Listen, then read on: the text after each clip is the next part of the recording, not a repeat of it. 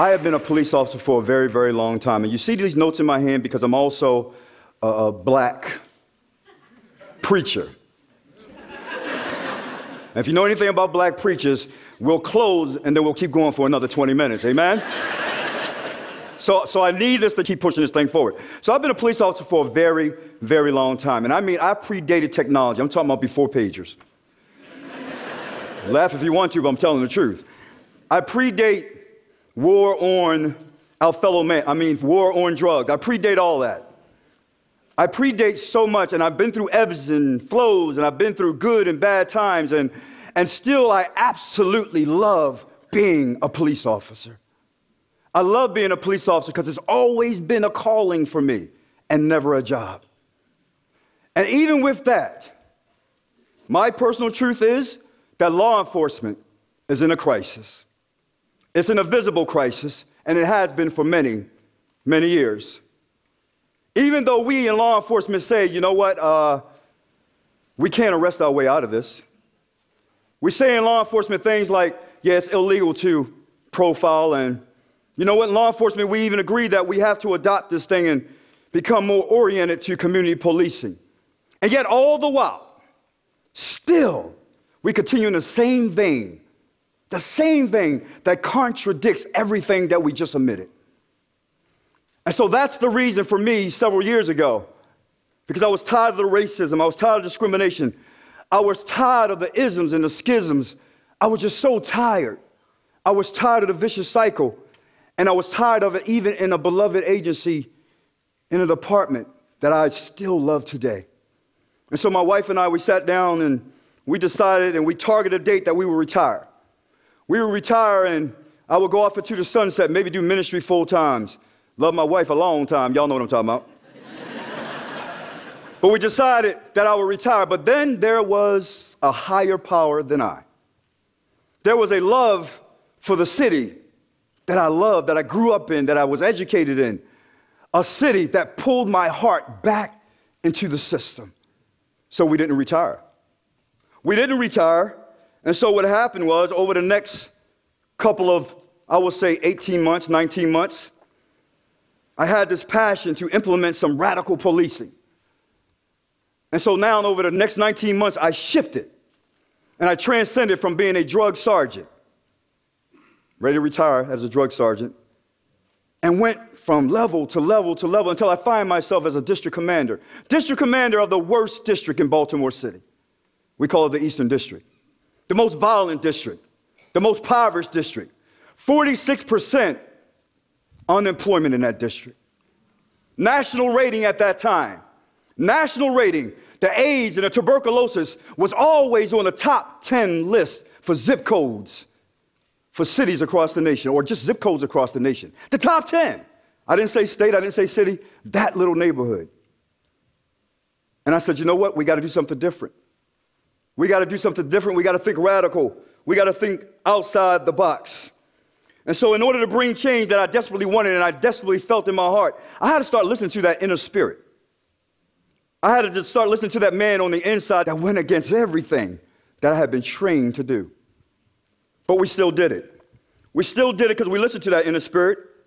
Because I realized this if I was to see real police reform in the communities that I had authority over, for public safety. And so we had to change our stinking thinking. We had to change it. And so what we did is we started to think holistically and not paramilitarily. So we thought differently. And we started to realize that it could never be and never should have been us versus them. And so I decided to come to that intersection where I could meet all classes, all races, all creed, all color, where I would meet the businesses and I would re- meet the faith base and I would meet the eds, the meds, and I would meet all people that made up the communities that I had authority over.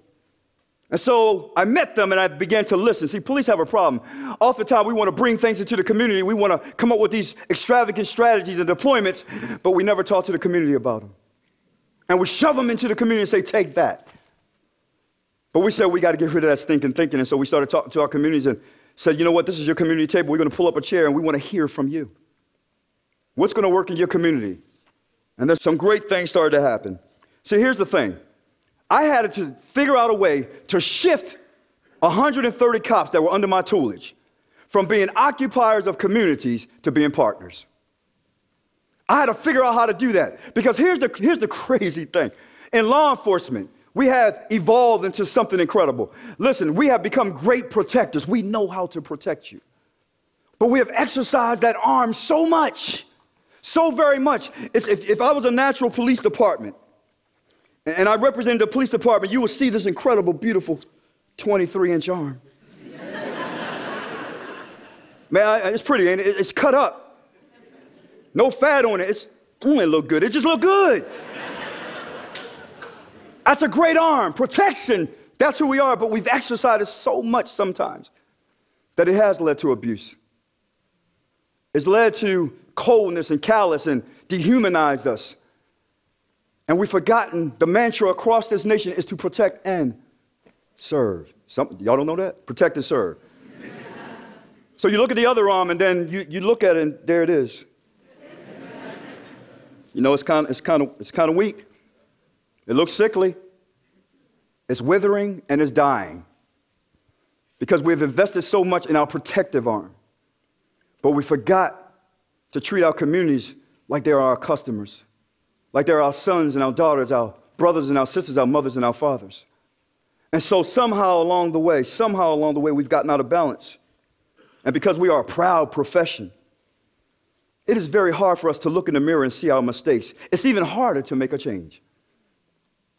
And so, as I try to hurry and get through this, I need to say this. It's not just law enforcement, though, because every one of us makes up a community. Everybody makes up a community. And as communities, can I say this? We have put too much responsibility on law enforcement. Too much.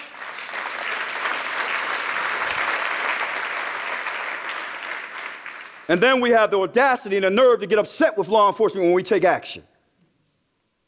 There's no way in the world that we, as a community, should be calling the police for kids playing ball in the street. No way in the world that we should be calling the police because my neighbor's music's up too loud, because his dog came over to my yard and did a number two and a number one. There's no way we should be calling the police. But we have surrendered so much of our responsibility.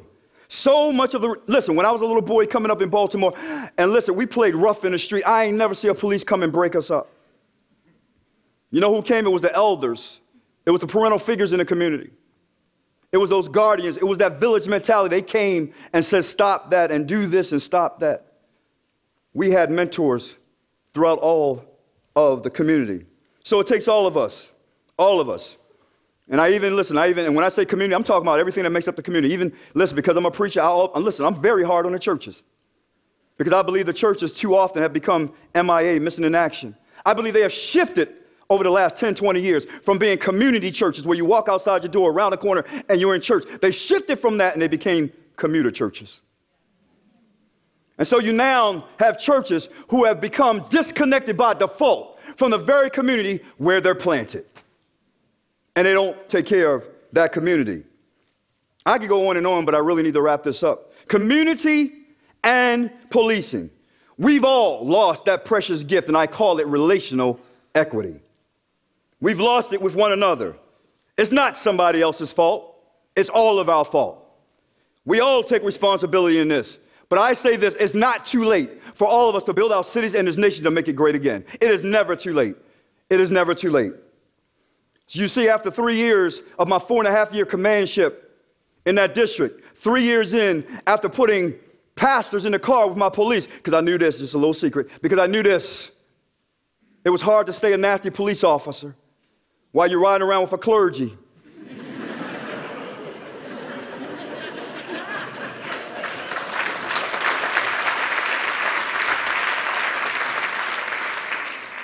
You know, you'd be getting in and out of the car, looking to your right, talking about, Father, forgive me for I have sinned all day long. You, you can't do it. You can't do it.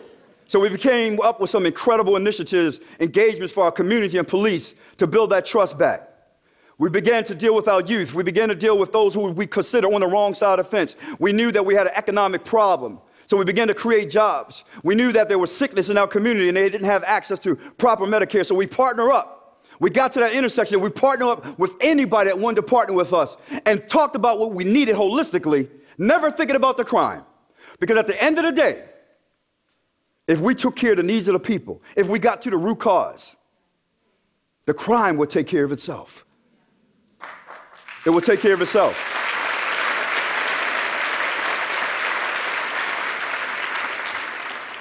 And so, after three years of a four and a half year stint, we looked back and we looked over and found out that we were at a 40 year historical low. Our crime numbers, our homicides, everything have dropped down back to the 1970s. And it might go back further, but the problem is we only started keeping data since 1970.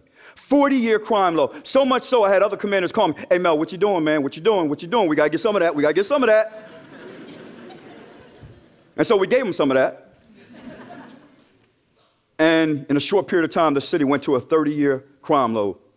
For the first time in 30 years, we fell Baltimore City under 200 homicides, 197 to be exact, and we celebrated because we had learned to become great servers, become great servers first. But I got to tell you this these last few years, as much as we had learned to become great proactive police officers and great relational police officers rather than reactive, these last years have disappointed me. They have broken my heart. The uprising still hurts. It still hurts my heart because truly I believe that it should have never happened. I believe it should have never happened if we were allowed to continue along the vein that we were in, servicing our community, treating them like human beings, treating them respect, loving on them first. If we continue in that vein, it would have never happened. But somehow we went back to business as usual. But I'm excited again. I'm excited again because now we have a police commissioner who not only talks about community policing, but he absolutely understands it. And more importantly, he embraces it. So I'm very excited now.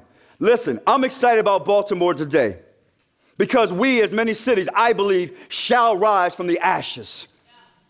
I believe I truly believe that we will be great again.